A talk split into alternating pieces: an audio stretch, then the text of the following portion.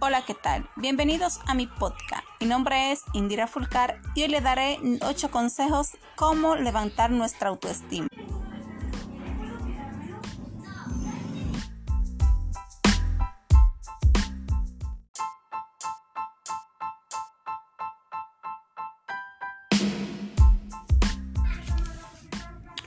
Hola amigos, bienvenidos a mi podcast.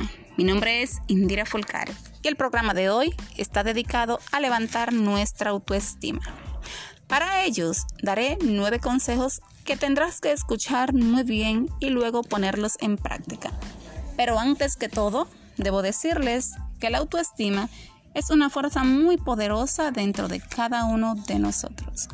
Comenzamos con el primer consejo. No idealices a nadie. Cada persona es diferente. No debes cambiar tu forma de ser por querer ser igual a otro, porque si lo haces, dejará de ser tú. Continuamos con el segundo consejo. Valora tus cualidades. Visualiza tus cualidades. Enfócate en lo que sabes hacer, en lo que has conseguido, en los buenos valores y principios que tienes porque la mente es muy tonta. Si te enfocas en lo negativo, dejará de ver todo lo positivo que hay en ti. Así llegamos al tercer consejo. Conviértete en la persona que quieres ser, porque puedes cambiar, amigo. Modifica tu persona. Todo lo que no te guste lo puede lograr, te lo aseguro.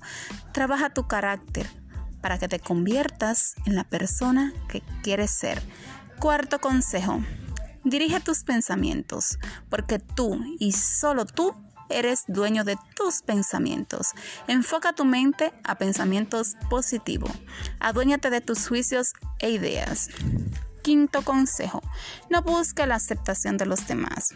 Mentalízate en que es imposible estar de acuerdo con todo el mundo, que la crítica es constructiva no la interprete como una ofensa personal. Estar en desacuerdo contigo no significa un rechazo a tu persona. Sexto consejo. Agarra las riendas de tu propia vida.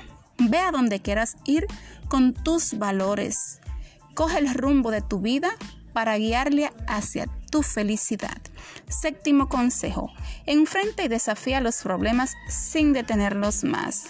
Entiende que todo lo negativo que pasa en tu vida te está, enriqueciendo como persona. Te hace madurar. Octavo consejo. Aprende de los errores.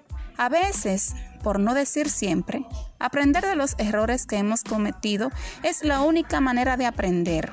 Una de las claves para el éxito es no tenerle miedo a equivocarse. Y de esta manera llegamos al último consejo. Deleítate en el presente.